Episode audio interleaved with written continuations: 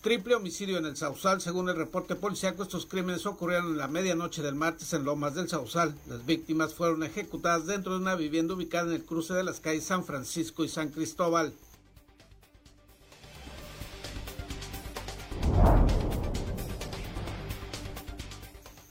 El Cuerpo de Bomberos de Ensenada recibió la tarde de ayer un donativo por 3.2 millones de pesos. La aportación fue en especie en equipo y unidades que permitirán a los bomberos enfrentar la temporada de incendios urbanos y forestales con mayor eficiencia y seguridad.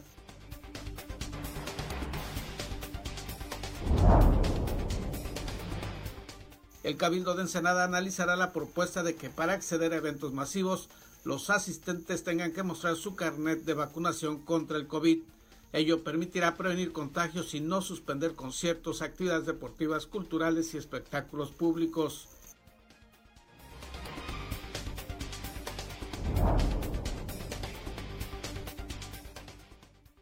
El Ayuntamiento de Ensenada presentó denuncia ante la Procuraduría Federal de Protección al Ambiente en contra de quien o quienes resulten responsables de la contaminación oceánica de Playa Hermosa. El director de la CESPE admitió la posibilidad de que la planta del gallo pudiera ser el origen de esa contaminación.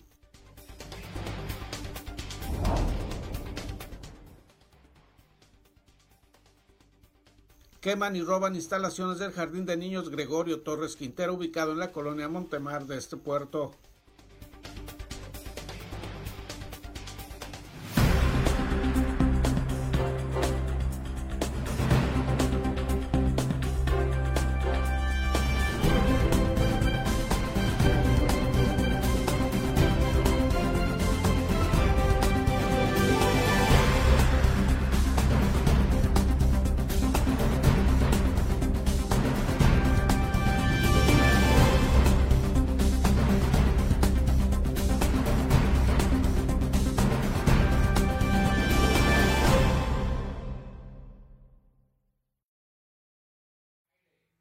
Bienvenidos a Zona Periodística de este miércoles 21 de julio de 2021. Este noticiario es una coproducción del periódico El Vigía, Canal 66 de Mexicali y en La Mira TV, la plataforma digital de Ensenada.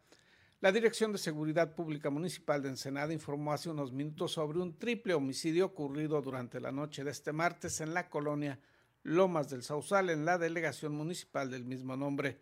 De acuerdo a este reporte policiaco, el crimen ocurrió en el interior de una vivienda ubicada en las calles San Cristóbal y San Francisco. De acuerdo a lo informado, se recibió un aviso de disparos en el domicilio y al llegar los agentes policíacos observaron a tres hombres heridos por disparos de arma de fuego. Al llegar los paramédicos confirmaron que ya no contaban con signos vitales. Triple homicidio en el Sausal durante la noche de este martes. Y en más información policíaca, quemaron y robaron un jardín de niños en este puerto. César Córdoba Sánchez nos informa de estos hechos. Con daños materiales totales quedó la oficina móvil del Jardín de Niños Gregorio Torres Quintero del Fraccionamiento Mar, utilizada como dirección del plantel y fue de un intenso fuego originado a un costado del inmueble. Antonio Miranda de la Rosa, presidente de la mesa directiva del plantel de preescolar, dijo que el inmueble fue afectado por el fuego la madrugada del viernes 16 de julio por la quema de llantas que se presentó a un costado. Explicó que después de que bomberos sofocaron las llamas del inmueble, se han presentado varios actos vandálicos en la oficina móvil y desconocidos se introducen a la oficina quemada para sacar metales. Son unos delincuentillos que se la llevan aquí rondando. De hecho, de hecho, hoy que está quemada la, oficina, se meten y, andan guiando a ver qué sacan y ya sacaron este, todo el cableado que de todo el cobre lo están arrancando y ya están arrancando este, partes del, del frigorífico que de la el aire acondicionado que había, ya están arrancando partes y están sacando por lo, lo que lo malo de esto es que están haciendo un cochinero, están dejando todo el basurero afuera y ya ya este pues ya pedimos apoyo de hecho yo le mandé mensajes directamente al, buzón del presidente y no hemos tenido respuesta de ninguna autoridad sobre eso que iban a venir los los de la Guardia Nacional pero que siempre no iban a poder venir porque tienen otras este, prioridades el presidente de la mesa directiva del plantel señaló que no es la primera ocasión que este preescolar es afectado con actos vandálicos, pues en fechas anteriores han sido robados distintos objetos. Pues ahí en esas operaciones nos han robado dos tinacos de los grandes, nos han robado material didáctico de un salón que abrieron, nos han robado pintura, material, este, herramienta que teníamos en uno de los baños. Han abierto la, dirección antes de que se quemara y la saquearon totalmente.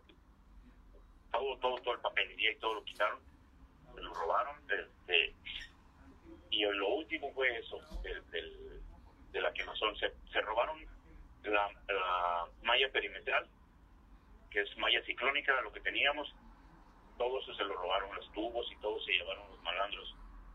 Pero pues no, sí levantamos los reportes, pero nadie nadie viene a, auxiliarnos. Y pues cada día se está cayendo más y más y más el kinder y, las autoridades no vemos que nos den una solución o qué es lo que puedan hacer para pues para impedir eso, o que nos pongan una malla, una barda o, o algo más alto para que para evitar ese ese problema denunció que hace tres meses se robaron la malla ciclónica que fue instalada como cerco perimetral y desde entonces las personas se meten al plantel. Algunas utilizan los juegos infantiles, otras hurgan entre los desechos de la quemazón. Miranda de la Rosa solicitó a las autoridades municipales y del sector educativo para que solucionen esta situación, porque esto genera otros problemas entre los vecinos cercanos al plantel de preescolar. Para En la Mira TV, César Córdoba. David Amos nos tiene más información del acontecer policíaco local.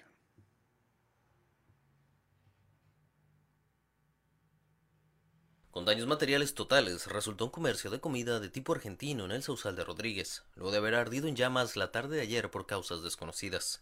El establecimiento afectado por las llamas tiene como razón social la parrilla argentina. Está ubicado en la esquina que forma las calles L y Primera de la citada delegación municipal. El comercio quedó con daños materiales totales en las áreas de comensales, cocina, techumbre, así como la fachada. Varios meses después de su presunta participación en la agresión contra su expareja sentimental por el consumo de sustancias tóxicas, un hombre fue capturado y puesto a disposición del juez. La Guardia Estatal de Seguridad e Investigación dio cumplimiento a una orden de aprehensión por el delito de violencia familiar equiparada contra Regino N., pues era requerido por el juez para que respondiera por los hechos violentos. Una camioneta cargada con alrededor de 40 kilogramos de marihuana fue localizada en abandono sobre las calles de la ciudad de Tijuana. La Fiscalía General del Estado decomisó un total de ocho paquetes confeccionados con cinta canela y de diferentes tamaños que contenían la hierba, mismos que estaban en el interior de la camioneta abandonada. Una pistola fajada a la cintura traía un conductor que circulaba por el bulevar costero a la hora de mayor afluencia del área turística de la ciudad y quedó detenido. El reporte oficial señaló que Alberto N., de 43 años, fue sorprendido por la policía municipal en el momento que tenía fajada a la cintura un arma de fuego tipo pistola de color negro y de calibre 40, sin el respectivo permiso de la autoridad. Con daños materiales totales quedó la tarde del domingo una modesta vivienda del exegido Úrsulo Galván, de un incendio presuntamente provocado por sujetos armados. La vivienda afectada fue ubicada por la Guardia Estatal de Seguridad e Investigación, a eso de las 14.29 horas en el citado exegido localizado en la delegación municipal La Misión. Bomberos del puesto de socorros Ruta del Vino, junto con voluntarios, sofocaron las llamas que afectaron una modesta vivienda construida con ladrillos y materiales reciclables. Para En la Mira TV, David Amos. Y en información policíaca de última hora se informa que poco después de las 7 de la mañana de este miércoles 21 de julio se reportó un accidente en el kilómetro 107 de la carretera Ensenada San Vicente en el cual se suscitó la volcadura de un camión de pasajeros. Los oficiales policíacos confirmaron este accidente y reportaron que en este percance hay nueve personas lesionadas, aparentemente no de gravedad, y, están, y se encuentran en espera de las unidades de paramédicos para que le den la atención a quienes resultaron lesionados.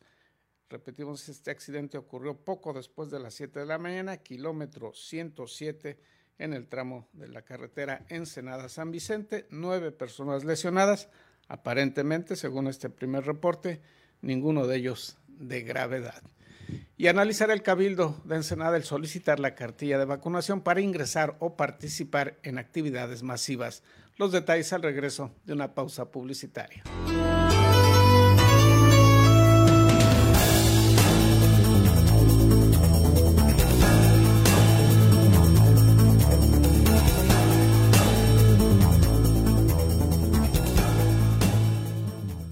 En Daymark Clínica de Ojos ofrecemos un servicio integral a cargo de profesionales expertos en la salud visual. Cuidamos la salud de tus ojos con equipo oftalmológico de última generación, cirugías, tomografías, tratamientos y servicios de óptica. Además, contamos con productos de alta calidad y como siempre, un excelente trato. Acuda a cualquiera de nuestras dos sucursales y confía en la salud de tus ojos en nuestros profesionales. Ofrecemos un amplio surtido de lentes con gran variedad de modelos y tamaños para todas las edades. Daymark, una mejor vista para una mejor vida. Conseguiste esa cita o reunión que tanto deseabas y quieres que todo salga perfecto. Sin embargo, suelen ocurrir muchas situaciones bochornosas que puedes evitar con simples soluciones. Una de las peores es ensuciar tu ropa con la comida.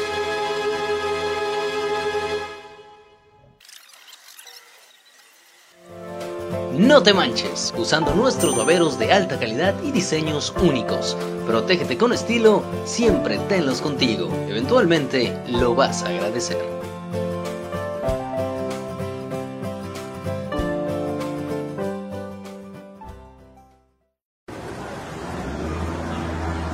Sácale la vuelta al nodo.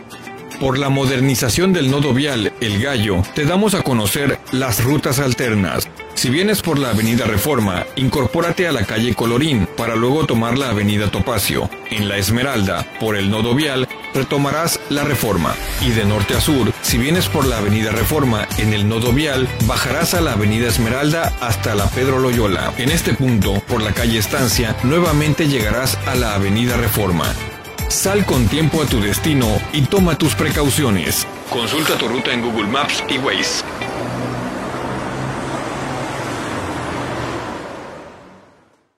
Hola, soy Gerardo Sánchez García y te invito a ver en La Mira TV, la plataforma digital de Ensenada. Síguenos a través de nuestras redes sociales.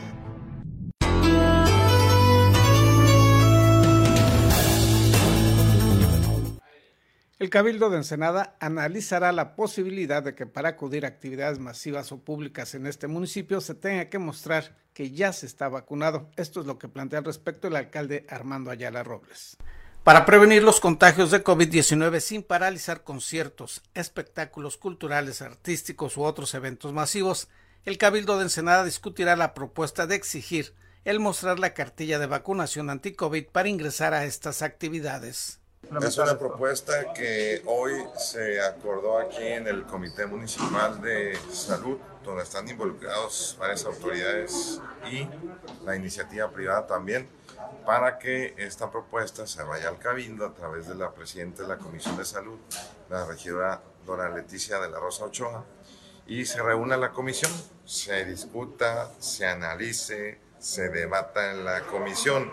El presidente municipal de Ensenada, Armando Ayala Robles, presentó esta propuesta en la reunión del Comité de Salud, que se reunió este martes y la misma fue aprobada por los asistentes por lo que se discutirá en la Comisión de Salud de Cabildo y de aprobarse pasaría a revisarse en el Pleno del órgano edilicio.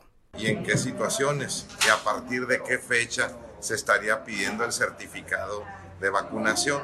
Por ejemplo, están programados conciertos, eh, está creo que de la banda, banda 13M y este, Cristian Nodal y están eh, este, otros, otros artistas entonces, que parte de las medidas y protocolos de esos conciertos sea que se presente el certificado de vacunación.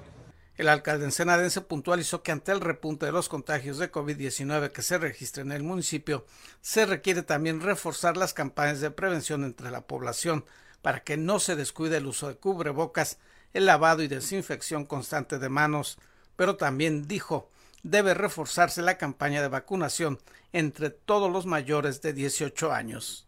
Pues que esto mismo también eh, motiva a la población que aparte de cuidarse de la salud, será un requisito para entrar a algunos eventos y a actividades públicas, ¿no?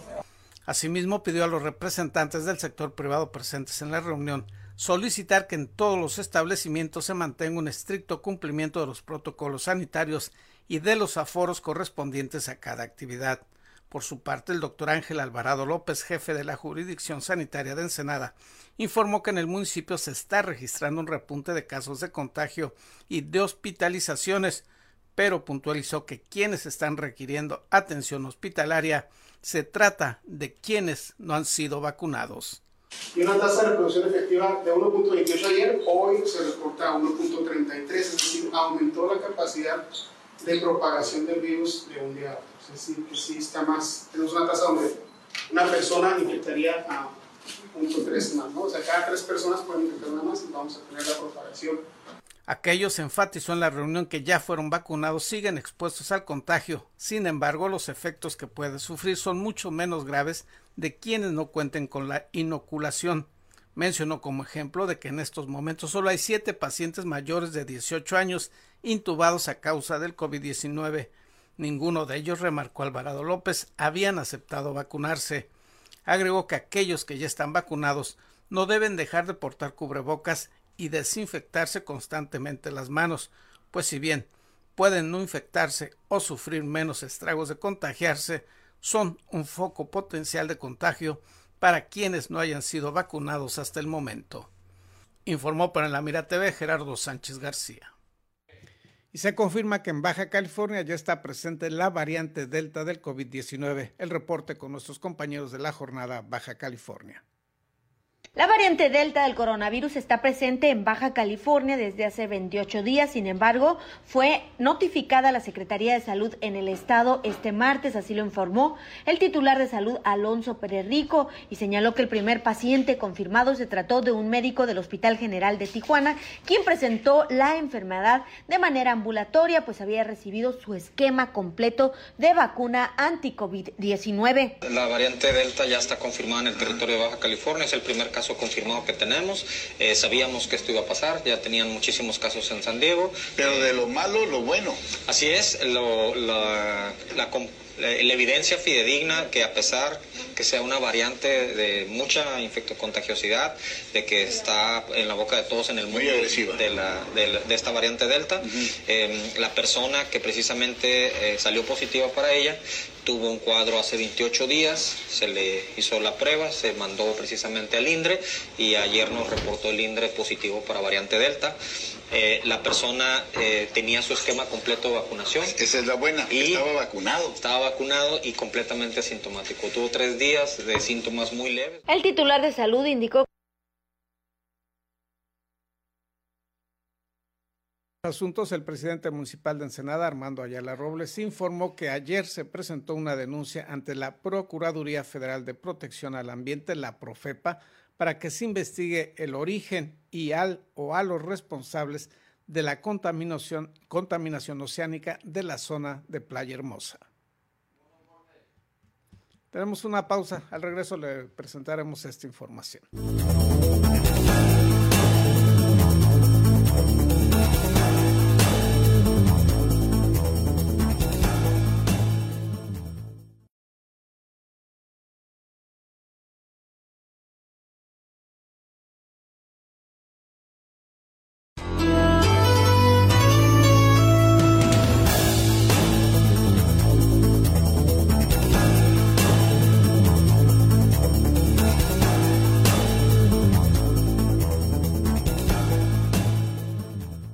En Daymark Clínica de Ojos ofrecemos un servicio integral a cargo de profesionales expertos en la salud visual. Cuidamos la salud de tus ojos con equipo oftalmológico de última generación, cirugías, tomografías, tratamientos y servicios de óptica. Además, contamos con productos de alta calidad y como siempre, un excelente trato. Acuda a cualquiera de nuestras dos sucursales y confía en la salud de tus ojos en nuestros profesionales. Ofrecemos un amplio surtido de lentes con gran variedad de modelos y tamaños para todas las edades. Daymark, una mejor vista para una mejor vida. Sácale la vuelta al nodo. Por la modernización del nodo vial El Gallo, te damos a conocer las rutas alternas. Si vienes por la avenida Reforma, incorpórate a la calle Colorín para luego tomar la avenida Topacio. En la Esmeralda, por el nodo vial, retomarás la Reforma. Y de norte a sur, si vienes por la avenida Reforma en el nodo vial, bajarás a la avenida Esmeralda hasta la Pedro Loyola. En este punto, por la calle Estancia, nuevamente llegarás a la avenida Reforma. Sal con tiempo a tu destino y toma tus precauciones. Consulta tu ruta en Google Maps y Waze.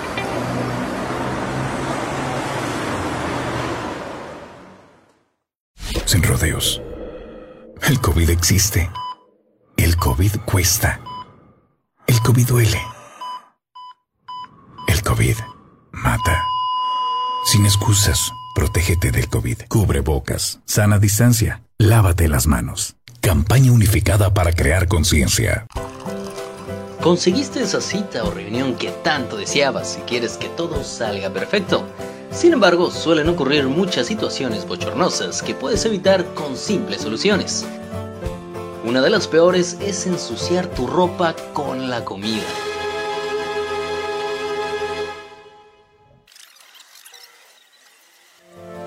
No te manches, usando nuestros baberos de alta calidad y diseños únicos. Protégete con estilo, siempre tenlos contigo. Eventualmente lo vas a agradecer.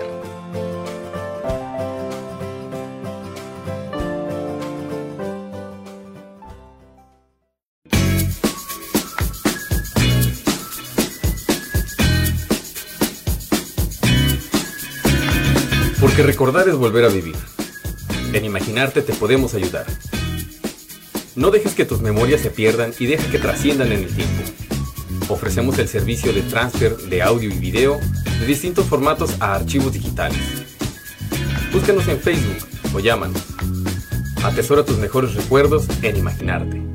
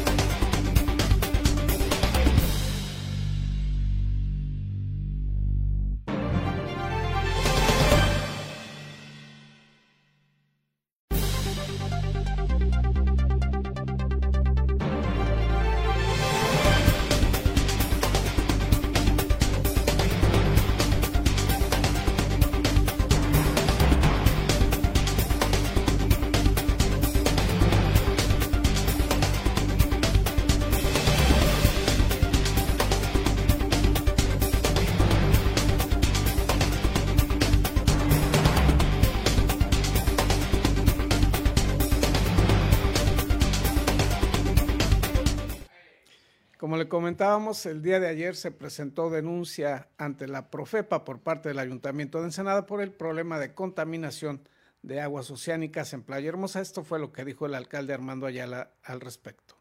Sí, la denuncia de esta situación de Playa Hermosa se presentó el día de hoy, 20 de julio, ante la Profepa. Eh, hubo una reunión del Comité de Playas Limpias, eh, pueden ser tiraderos de empresas privadas, pueden ser las descargas de los cruceros que no estén eh, operándose de forma adecuada, puede ser la planta de tratamiento del gallo.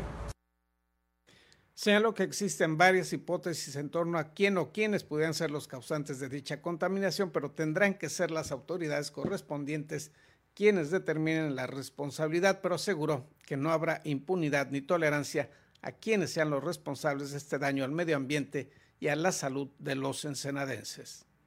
Entonces, este, se está investigando. Es por eso que nosotros este, presentamos una denuncia ante la Profepa, que es la autoridad competente para hacer las investigaciones.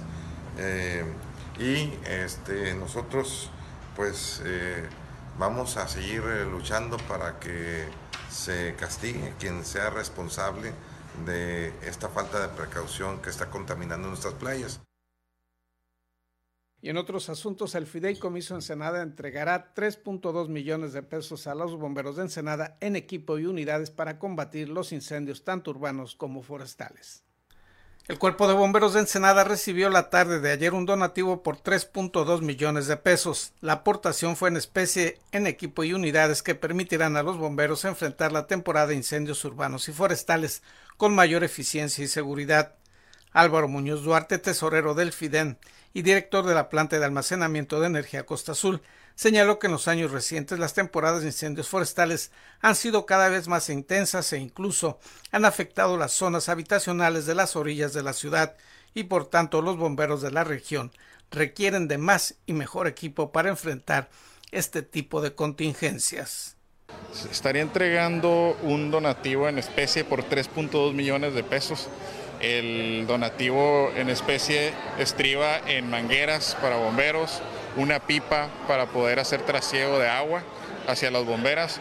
Buscaremos una bombera también para donar y adicional un, unos, un dron y unas pistolas para ver termografías y ver si hay puntos calientes de electricidad cuando hay un incendio estructural en alguna casa habitación.